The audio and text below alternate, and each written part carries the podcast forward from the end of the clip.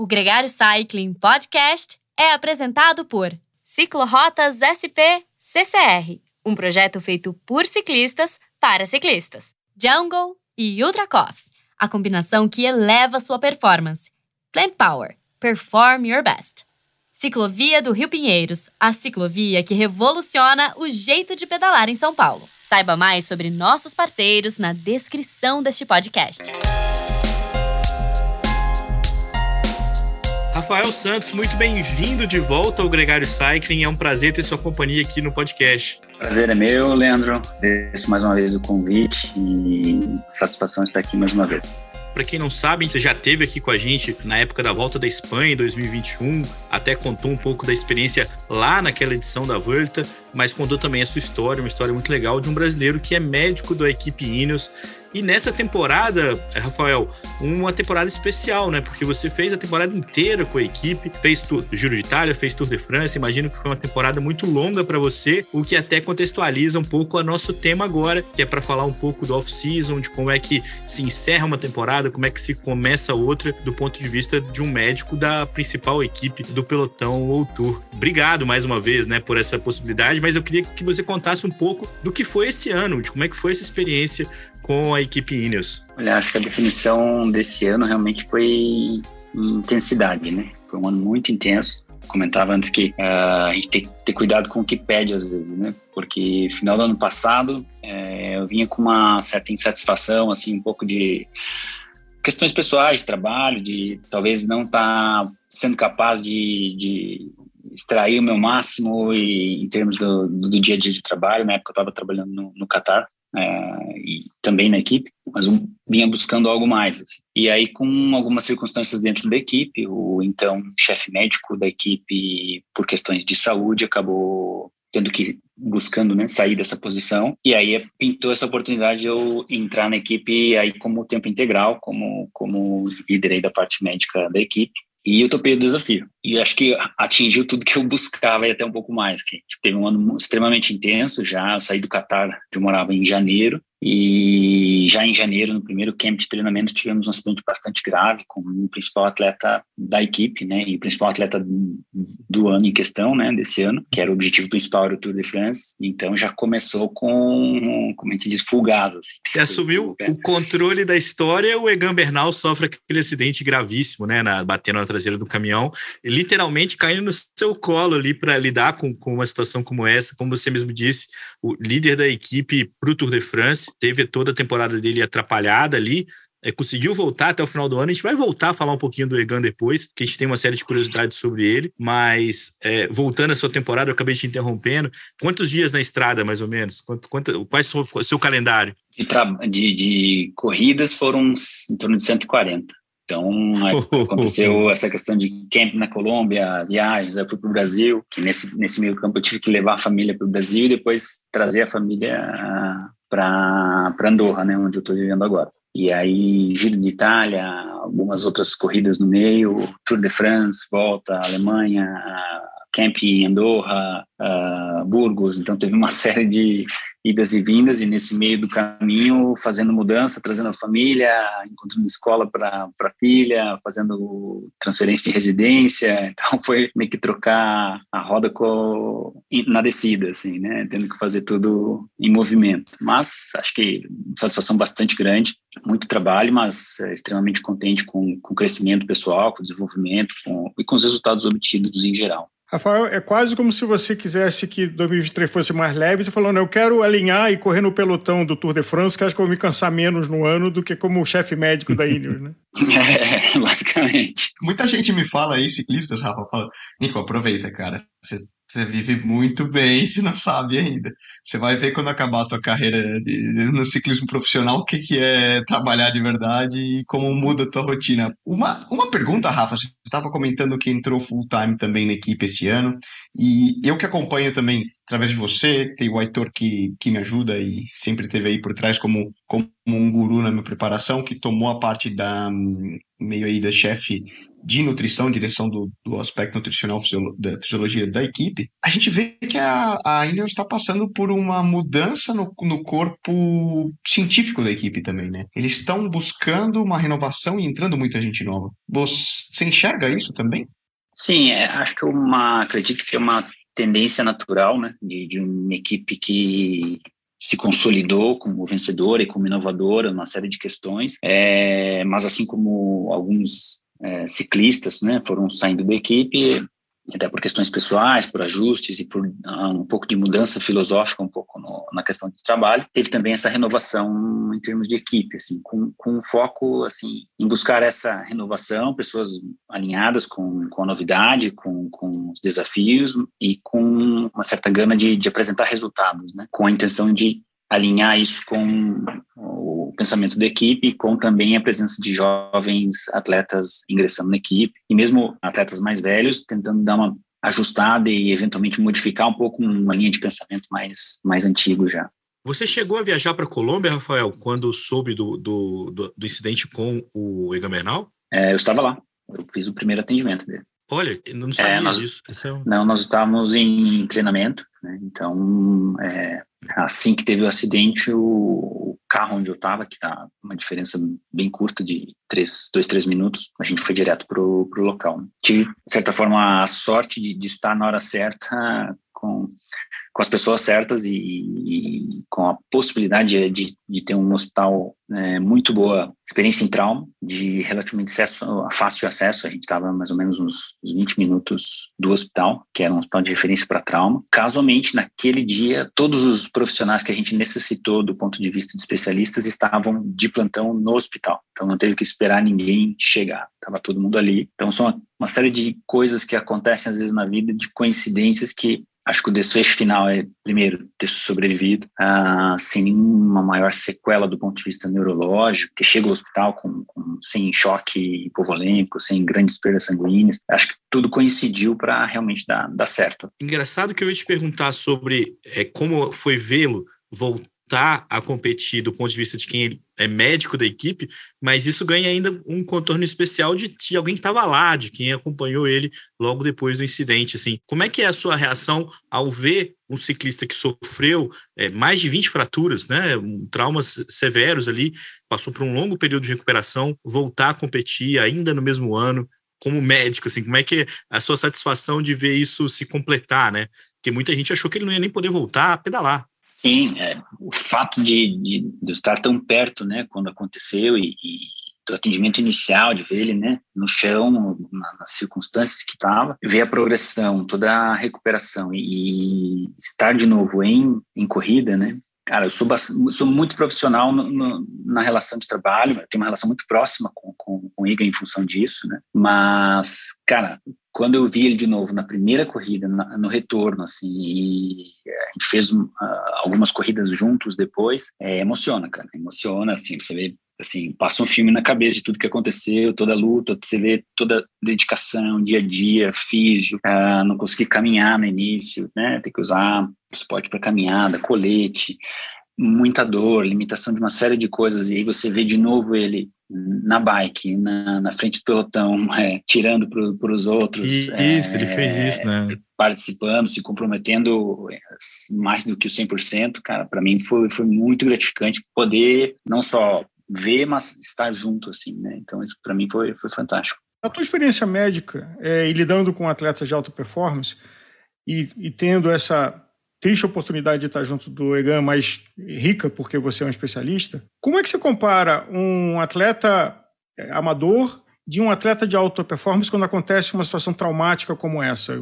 A, a reação que essa pessoa tem na tua experiência clínica e médica, um atleta de alto rendimento e um amador quando passa por um acidente sério? Acho que os, muitos dos, dos, das valências aí fisiológicas que fazem eles é, atletas de elite, né, e de tão alto rendimento, são as grandes responsáveis por facilitar aí toda a recuperação de uma maneira bastante diferente, mais rápida, né, do que um atleta amador ou um, um sedentário, principalmente, né, é, por essas questões, a capacidade cardiovascular, a, a janela de, de, de de batimentos cardíacos, de, um, de repouso até uma situação máxima, a capacidade máxima de oxigênio, a recuperação de, da questão das fraturas, toda a capacidade nutricional e, além disso, de todo o suporte externo que é possível receber, né, desde nutrição, recuperação, sessões de físio, tudo isso tem, tem seus custos, né, que é, o atleta amador tem muito, talvez mais dificuldade de acesso a, a tudo isso. Então, essa combinação de, de suporte externo com características individuais, acho que são os grandes é, responsáveis por essa recuperação tão rápida. E especificamente no caso do Igan e de atletas de alto rendimento e com, com situações graves, é sempre o fator mental, assim, a questão de pensamento positivo, de, de buscar o, a melhora, o desafio, é, encarar como uma situação de superação e não de, de frustração. Acho que assim, nesse caso específico, uma grande questão mental foi, foi muito importante com todas essas outras questões que, que eu comentei. Antes de a gente entrar na parte do off-season, de fato, ali, de perguntar um pouco de como é que foi o final da temporada, uma pergunta que a gente queria ter te feito lá no meio do ano, quando a gente não conseguiu agendar essa entrevista, foi o trabalho com o Richard Carapaz no Giro de Itália, que ele tinha a camisa rosa, ele carregou essa camisa até a, a última etapa de montanha nas Dolomitas, mas muita gente é, tinha ali a, a, aflição de saber que ele tinha um problema e que ele precisava conviver com esse problema para conseguir, é, além da, né, da briga pela, com os outros rivais, ele também tinha uma briga com ele mesmo para resistir ao máximo.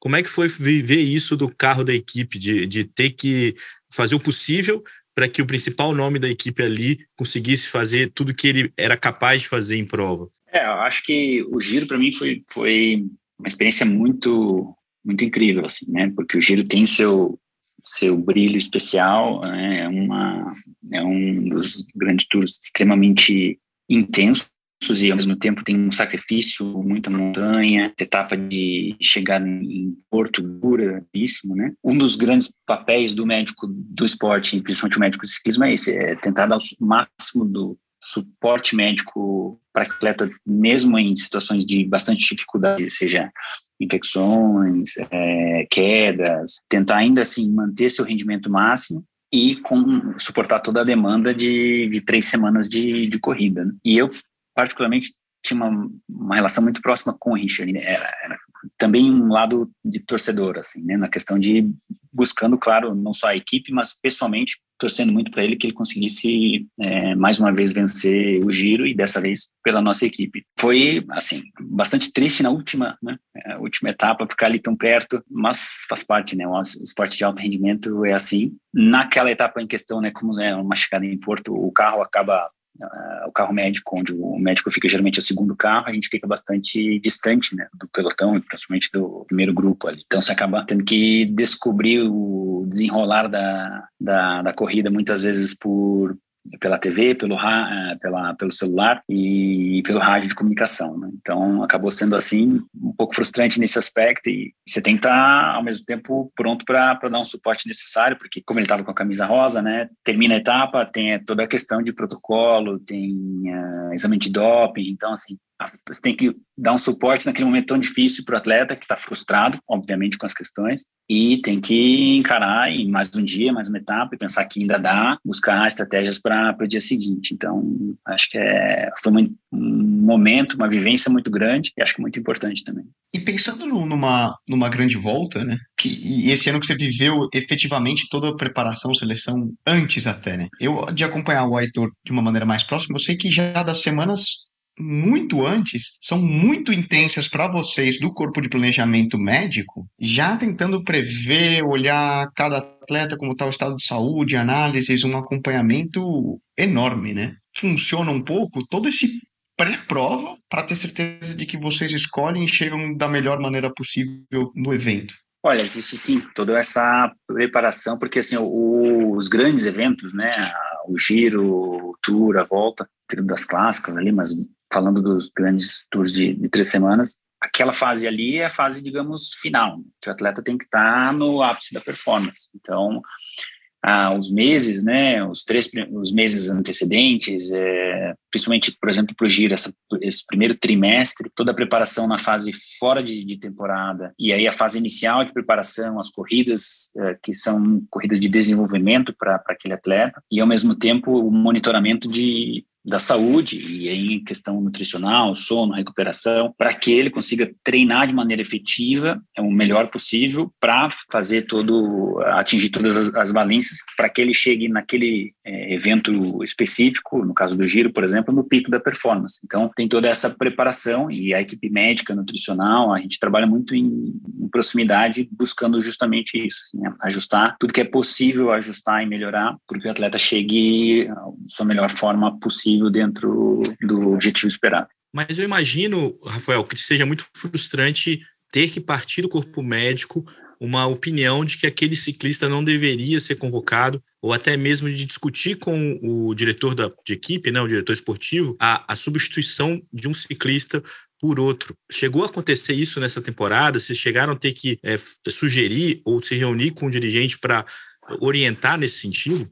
Sim, muitas vezes a gente tem que. O, o, o papel, digamos assim, da, da equipe médica nutricional nesse performance, né, nesse aspecto é dar o máximo de informação possível para que a seleção, a escolha do, dos atletas que vão compor a de volta seja mais assertiva possível. Ah, muitas vezes a gente tem que informar, olha, em função desse quadro, vamos supor ah, uma infecção, né, muito próxima ou ao início do, do giro, do Tour, que isso vai de maneira importante, significativa, limitar a performance, isso tem que ser informado e muitas vezes é uma decisão, não uma decisão final médica, mas parte médica tem peso importante porque é isso que pode afetar diretamente a performance. É, da mesma maneira, digamos, da liberação ou a grande probabilidade que ele vai poder performar de maneira adequada. Por exemplo, uma infecção um COVID pré-Tour de France, tem, discutir como foi a recuperação, a evolução,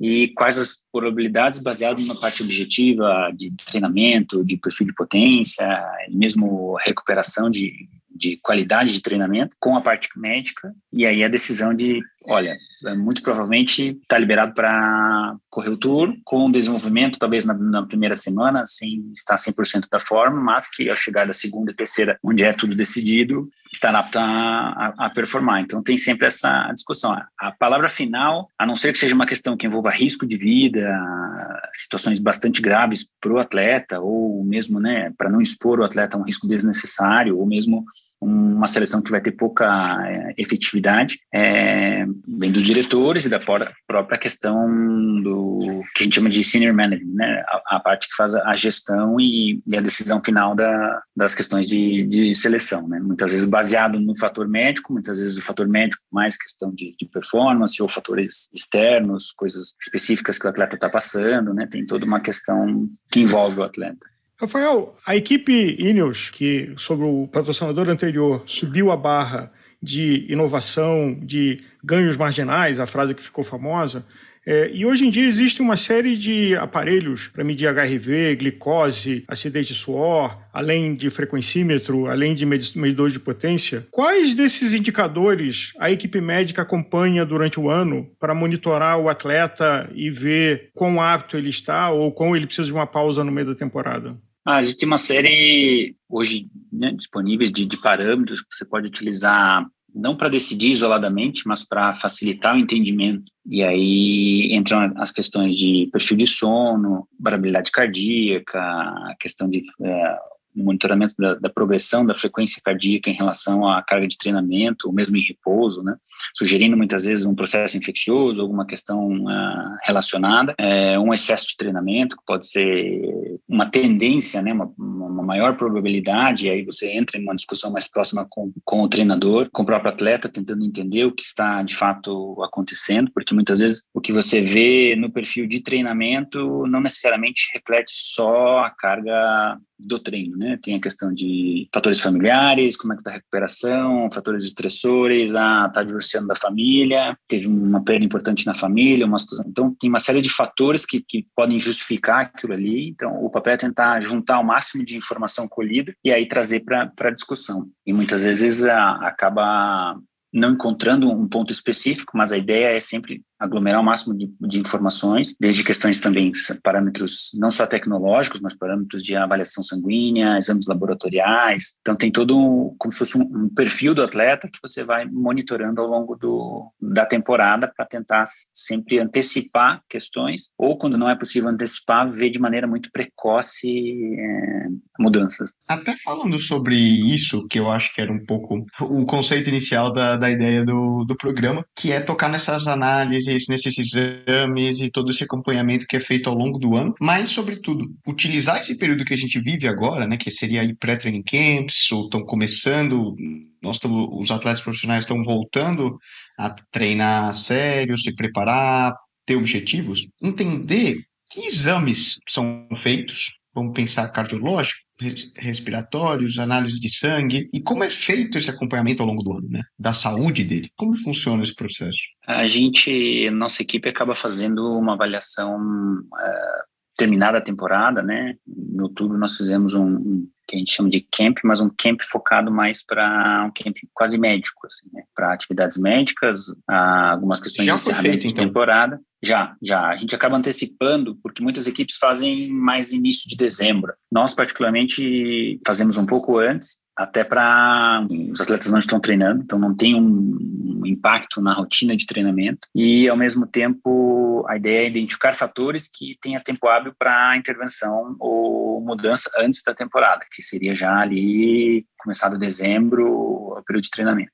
Existem uns exames é, de certa forma obrigatórios para exclusão de, de ou minimizar uh, risco cardiovascular, que é a grande questão na maioria dos esportes, né, no ciclismo, avaliação periódica da FIFA, atletas de luta, natação. Então, tem o, digamos, o pacote cardiovascular que é necessário por questões é, proteção. O que a gente faz é muito mais amplo acaba incluindo avaliação desde oftalmológica, dermatológica, é, dentária, é, respiratória, cardiovascular. É, alguns atletas acabam fazendo alguns exames mais uh, adicionais, no caso de, de questão vascular, especificamente, para busca de alguns fatores que são mais presentes em ciclistas, que seria a exclusão de endofibrose e de artérias ilíacas, e algumas avaliações relacionadas a um padrão de base e concussão. Então, é, a ideia é fazer um pacote bastante amplo de avaliação inicial. Primeiro, para identificação de fatores de risco, que desde risco relacionado à saúde, mas principalmente também a performance e para ter um padrão de, de comparação. Então, se um atleta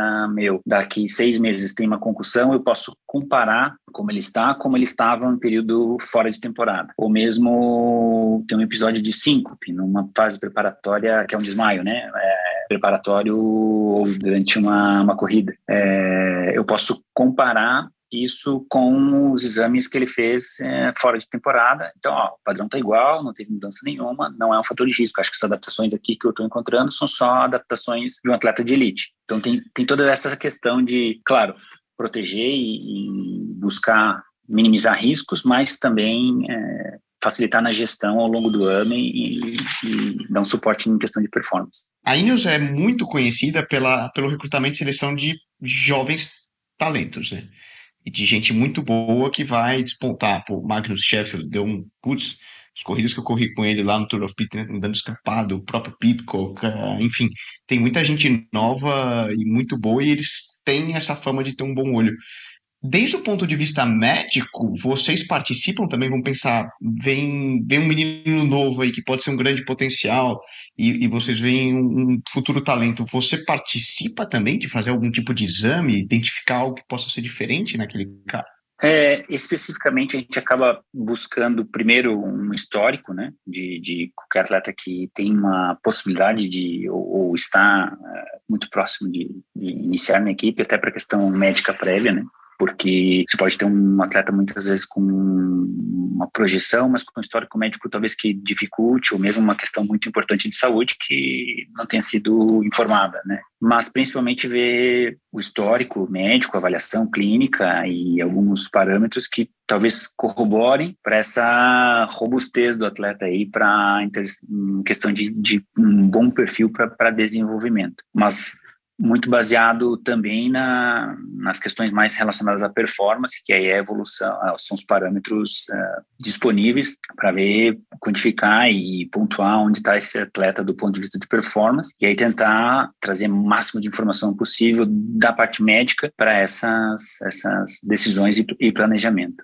Dessa análise, Rafael, também inclui uma avaliação se é coerente a, o desempenho daquele ciclista antes de entrar na equipe, né? O que ele apresentou ali até então com os números dele, assim, existe uma possibilidade também de avaliar se ali tem alguma forma de atalho, alguma trapaça é, na formação desse ciclista? O que muitas é, equipes e o que a gente assim analisa é sempre a evolução desse atleta, né, nos últimos uh, anos, até uma possível uh, entrada na equipe Ineos e todo o histórico anterior, porque o que chama atenção muitas vezes pode ser um atleta que não tinha uma performance importante e num período específico teve uma mudança muito rápida e aí levando a questão de, de possíveis é, questões não a parte ética, né, Exato. o que pode de fato estar relacionado a isso.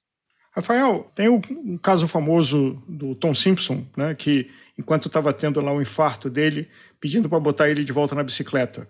E eu coloco esse contexto para um desafio. Você falou do desafio da, da, ética médica, que é inegociável, mas do desafio que você, como médico, tem em colocar o atleta de volta na prova, mas isso acelerando algum processo de recuperação que pode gerar algum dano mais na frente. Acho que essa é uma linha tênue que é, você, como médico do esporte, tem que administrar. Né? É, manter o atleta competitivo e jogando e, e pedalando, mas olhando a saúde dele de longo prazo. Exato. Acho que esse é o grande diferencial do, do médico de esporte, mas principalmente do médico de esporte que trabalha com alto rendimento. Acho que o meu papel é me desenvolver e ser o melhor possível e ao mesmo tempo ter uma experiência e um, uma capacidade de fator de decisão, de tomada de decisão rápida, pesando todos esses fatores, porque, claro, quando tem uma questão que seria muito mais fácil qualquer queda eu falar, não, tá fora, tá, né, do ponto de vista de, de risco, eu me, estaria me expondo muito menos e preservando 100% o atleta, mas ao mesmo tempo é um esporte competitivo, a gente tem que tentar associar, ao mesmo tempo proteger o atleta o máximo possível, mas ao mesmo tempo uma, de uma com uma decisão compartilhada, sempre ah, avaliando a melhor evidência médica disponível para auxiliar e permitir que aquele atleta consiga eh, se manter na corrida, né?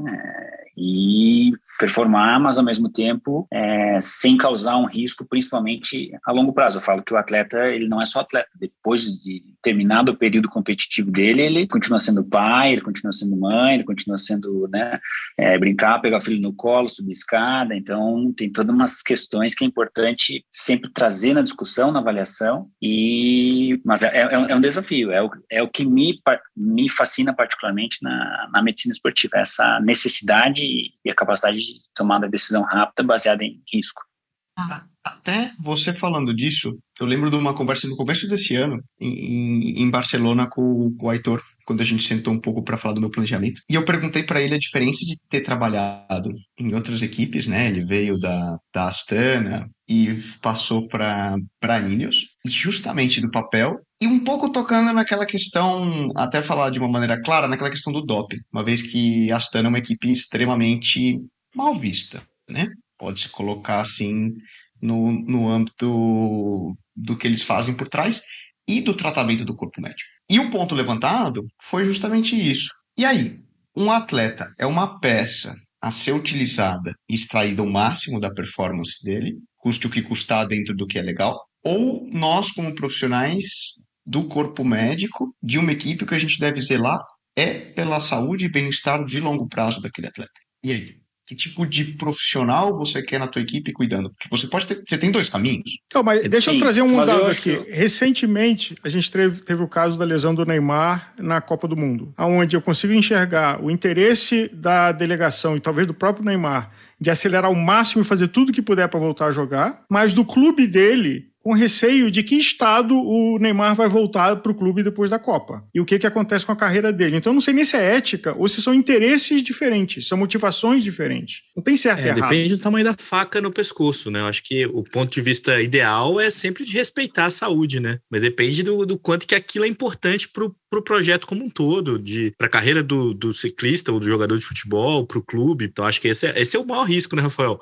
É, mas o, eu tenho bem claro, assim, para mim, minha linha de trabalho, assim, que o papel do médico, nesse caso, né, o médico do esporte, é, de certa forma, garantir a, como se fosse a imparcialidade do, do atleta, proteger o atleta, barrar o atleta, para que essas pressões externas o médico seja capaz de, de, de, de bloquear no sentido de é, manter um diálogo muito franco, qual, qual tipo de lesão ou de doença, o que está de fato acontecendo, ser muito sincero principalmente diretamente, primeiro com o atleta, olha, a tua situação é a seguinte, os riscos são A, B e C, possibilidades, saindo da corrida esse, esse panorama, se mantendo na corrida tem esse panorama. E eu vou te avaliar todos os dias e a gente vai buscando, se isso mudar para um perfil diferente do, de agora, a decisão vai ser provavelmente essa ou se vai ser aquela, então ser muito sincero primeiro com o atleta, e aí trazer essa informação, deixar o atleta seguro que ele, que ele pode contar com você, que ele sabe que você está buscando o bem dele acima de tudo, fazer que ele faça parte da decisão, porque às vezes pode ser no último Tour de France, como atleta, estou com 38 anos, ah, para mim, a minha linha de, de meu limiar de, de, dor é mais alto. Eu vou, vou até o limite, se a hora que não der, eu desisto. Diferente de um atleta com 18 anos, primeiro, primeira participação no Tour de France, indo mais para ganhar bagagem, com aí pelo menos 10 anos na carreira adiante. Qual o impacto ruim, né, negativo que eu posso dar na, na minha carreira ou na carreira do atleta né, como, como médico se eu forçar que ele, que ele se mantenha. Então, é, esse é o papel da equipe médica que eu vejo, ter essa proteção e barrar e proteger o atleta e dar o máximo de informação possível e ser muito honesto com, com, com as expectativas e, e realista e aí sim entrar num grupo que aí entra uma discussão que entra a opinião do atleta, a questão dos, dos interesses como equipe, interesse do, do treinador, da, da equipe como uh, objetivos para aquela competição, mas o foco principal tem que ser participativo uh, o atleta. Considerando um pouco o fator psicossomático do atleta, né? Porque dependendo do que você, como médico, do teu conhecimento, você transmitir para ele, você pode fazer ele crescer, como pode desmoronar ele totalmente na competição, né? É, tem um fator muito delicado. Mas, cara, indo para um outro lado também, a quem tá aqui, você que está escutando aí e quer saber, cara, sensacional, né? Mas posso aplicar no meu dia a dia como atleta amador, né? ou um profissional atleta, não um atleta profissional, do conhecimento que você tem de acompanhamentos que são importantes Vamos pensar para quem está se propondo a fazer um Brasil Ride, fazer um Ironman, fazer um Letap do Tour. Que acompanhamentos, desde o ponto de vista médico, são importantes que eu busque fazer? Eu acho muito importante ter um perfil cardiovascular, avaliação cardíaca, ter uma ideia do seu a capacidade metabólica, a avaliação ergospirométrica, acho muito interessante, e um perfil metabólico e mesmo sanguíneo, porque tem que estar preparado para desenvolver, senão, ao invés de eu buscar e melhorar minha questão de saúde, eu posso estar causando mais dano do que benefício. Então, eu acho muito importante avaliação com o médico do esporte nesse aspecto, sabe? Para ter uma avaliação primeiro, ter um parâmetro onde eu estou, e aí como, para onde eu quero chegar, qual é o meu objetivo. O objetivo em três anos é correr uma maratona. Então, vou te ajudar nesse aspecto de progressão. E aí fazer esse, então, fazer esse, esse monitoramento e junto com o treinador, junto com o nutricionista, junto com a equipe multidisciplinar, ser o facilitador desse processo. Né? Então, é, essa é uma mudança que eu vejo na especialidade, que cada vez mais os atletas amadores têm contado com o, o médico do esporte para essa jornada, digamos assim, né, entre o meu objetivo futuro e a condição onde eu me encontro agora para dar esse suporte que eu acho fundamental ter toda essa equipe multidisciplinar, mas um médico do esporte fazendo parte disso acho muito importante. Rafael, no seu setor de atuação da medicina do esporte, tem uma evolução notável nesse processo de recuperação. Então, você acompanhou é, literalmente na primeira pessoa o caso do Bernal, nós acompanhamos de longe o Froome. Né? Na, na, própria Ineos, ano passado, o Pitcock teve uma fratura de clavícula e poucos dias depois estava competindo de volta. O que, que possibilitou essa volta mais rápida e mais segura do atleta é, depois de um acidente? Acredito que uma série de fatores, né, desde a questão dos materiais ortopédicos e, e cirúrgicos, cada vez mais é, de maior qualidade, permitindo um, uma fixação e uma estabilização de, de, fraturas e aí, consequentemente, uma mobilização cada vez mais precoce. Uh, o papel fundamental do fisioterapeuta nessa etapa de, de, de tanto inicial, né, quanto pós-cirúrgico, pós-trauma ou pós-lesão, seja ela musculoesquelética, lesão muscular ou tipo de lesão específica, mas também nessa transição de, de retorno uh, ao, ao esporte. E uh, os fatores de, de, suporte externo, né? Acho que a questão nutricional é extremamente importante. Hoje a gente tem, e mesmo esse monitoramento do, das qualidades do atleta, seja ela fisiológicas quanto a progressão de treinamento. Então, dá para ter uma ideia muito mais objetiva, que antes, é, muitos anos atrás, era muito mais subjetiva, né? Era muito mais no eu acho isso, eu acho aquilo, vamos tentar isso, vamos tentar aquilo. Hoje se consegue ter uma, uma recuperação muito mais assertiva, né? Além dos métodos de própria fisioterapia disponíveis. Hoje você consegue utilizar métodos de, de compressão com, com, com baixa temperatura, com crioterapia combinada. Hoje você consegue utilizar é, restrição de fluxo sanguíneo para aumentar o ganho de massa e acelerar essa recuperação, coisas que demoravam meses, você consegue recuperar em, em semanas utilizando essas, essas ferramentas. Então, tem uma série de, e mesmo a mensurar qual é a, o nível de força desse atleta, como ele vai estar em três semanas, como ele vai estar em, em, em um mês e meio. Então, você consegue ter uma, uma avaliação mais real e muito mais objetiva, e aí ser muito mais assertivo nos, nas decisões. Antes era muitas das, das, decisões eram muito baseadas em, em, experiência prévia ou achismo. Hoje você consegue ter muito mais muito mais objetiva essa decisão. Rafael, eu imagino que ser médico de uma equipe de ciclismo traz o imponderável que são os acidentes, né? Eles fazem parte do pelotão e isso muda planejamento, sonhos, muda, afeta muito. Mas numa equipe como a Ineos, eu imagino que vocês tenham aí algumas metas e, e que é, coisas que vocês são capazes de evitar é, e que vocês trabalhem para isso. Assim, por exemplo, não ter um ciclista com sinais de anemia ou, sei lá, câimbras ou gripes virais, né? Assim, existe isso? Você tem, você tem um, um, plano ideal, assim, que você gostaria, quando você pensa em 2023, o que você não gostaria de ver acontecendo dentro da, do seu grupo de, de atletas? Sim, como departamento médico, nós fazemos essa monitoração, monitoramento, né, perdão, durante a temporada e temporadas prévias para ter um comparativo também e o que buscamos para uma temporada seguinte. Então, a questão dos, dos, dos traumas, das, das quedas, né, da, das colisões, a análise é sempre o que dentro desses, vamos lá, 20, por exemplo, episódios de, de queda, Dessas 20, quantas eram é, passíveis de, de prevenção? Olha, todas foram relacionadas a que o atleta da frente caiu, não tinha como frear, não tinha para onde sair, não tinha como escapar. É, nesse caso, por exemplo, não tem muito o que fazer. Agora, dessas 20, 10 foram porque uh, questão técnica do atleta, questão mecânica, tentar entender um pouco onde a gente pode, talvez de maneira médica, informar, avaliar e trazer essa informação para a equipe, uh, e ao mesmo tempo pensando em, em doenças, né, é, é tentar maximizar a, a, disponibilidade do atleta para treinamento e para corrida, né, que é o a availability do atleta para a equipe. E aí entrando em questões preventivas, porque não basta só os cuidados em carreira, em corrida, né? Que desde prevenção de infecção, higiene das mãos, a distância do entre as pessoas, os cuidados é, nutricionais em corrida, o, extremamente importante que o atleta faz quando ele está em casa, com relacionamento com, com os filhos, com amigos, é, maneiras do dia a dia de higiene pessoal, então todas essas questões e mesmo parte alimentar para uma prevenção buscando em otimizar o quão disponível ele vai estar para a temporada e aí, consequentemente, consegue comer bem, dormir bem, treinar bem, não ter lesões ou não ter infecção, esse atleta invariavelmente vai estar disponível para o que ele busca e para ter o rendimento esperado. Você é médico, mas também é ser humano. E lembrando do tour do Pitcock, com a habilidade que ele tem, aquele mergulho que ele deu naquela descida durante a etapa que não tinha guarda-reio, não tinha proteção, você olhando aquela imagem, falei, meu Deus do céu! É, é um pouco quando a gente é criança e está começando a jogar videogame que você faz assim, né? Com, o controle, né? Você vai, você vai virando o controle, era basicamente quem estava dentro do carro vendo a imagem, trazendo junto para segurar cabeça, ele. Né? É, ou com a cabeça fazendo peso para o lado contrário, pra, né? como se fosse aí nós brasileiros comparando as curvas que a gente viu o Ayrton Senna, né? Puxando assim para manter ele na é, pista.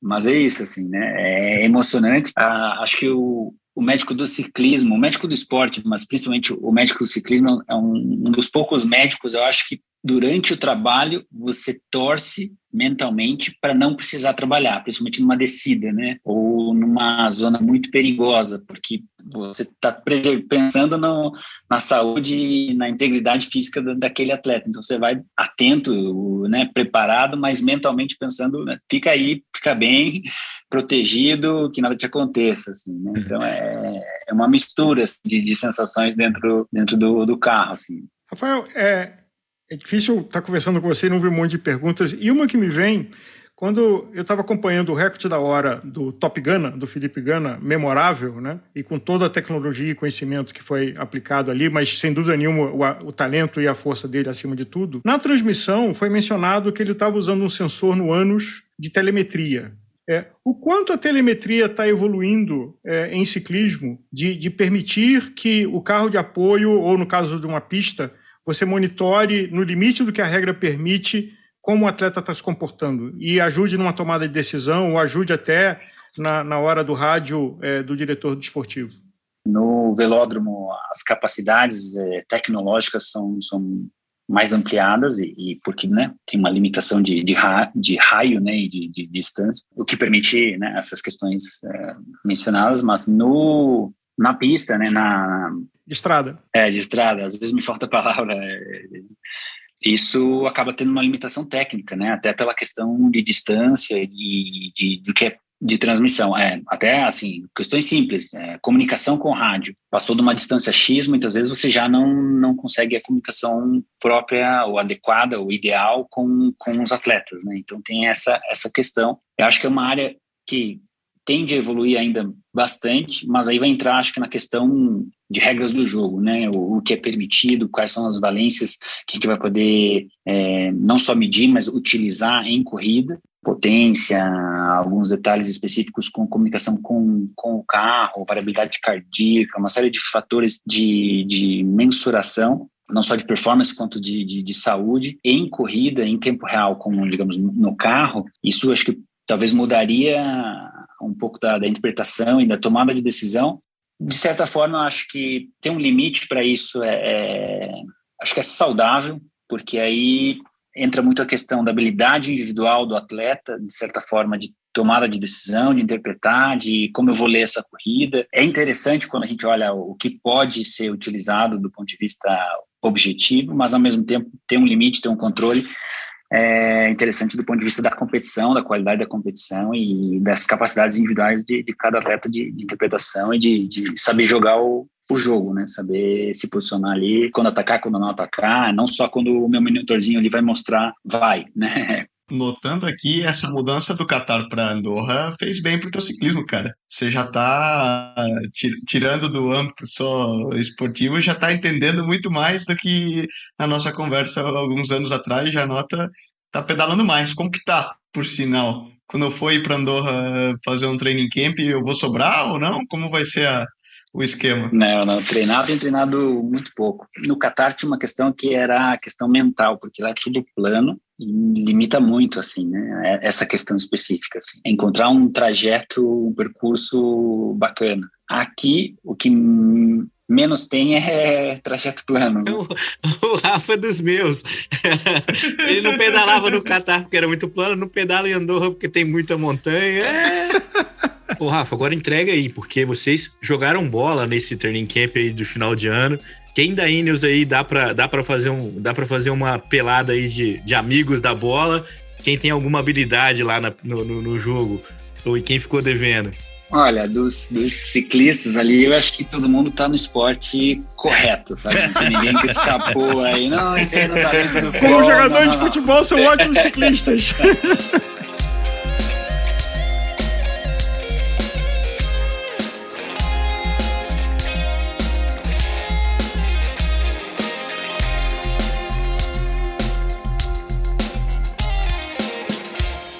Conheça os produtos Gregário, itens de qualidade com a nossa identidade. A caramanhola preferida do pelotão com a nossa cara. Conheça a Fly Elite, edição especial Gregário. O link está na descrição desse podcast.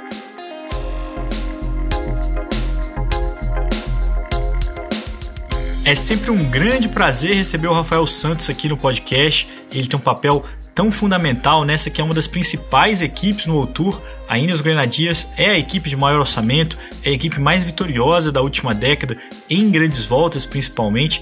Ele até falou que esse ano eles ficaram sem ganhar grande volta, mas ganharam a Paris-Roubaix, ganharam muitas outras provas e o Rafael tem um papel fundamental nisso. Vocês podem ter notado nesse podcast, minha voz estava um pouco estranha, passei aí por alguns problemas de garganta, afetaram um pouco minha dicção, peço desculpas, mas acho que deu para acompanhar direitinho, até porque o papo com ele era imperdível para mim também. Muito obrigado a você que chegou até aqui.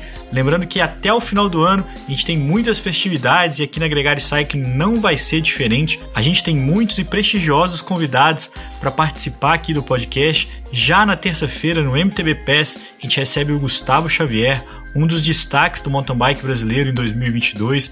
A Viviane Faveri bateu um papo muito legal com ele. Vale a pena ouvir. Aliás, vale a pena se inscrever no seu player de podcast favorito para sempre receber os nossos podcasts, sempre ficar informado do que está rolando por aqui e também seguir a gente no Instagram, manda uma mensagem, manda um inbox, é sempre um prazer conversar com você. Um grande abraço e até a próxima.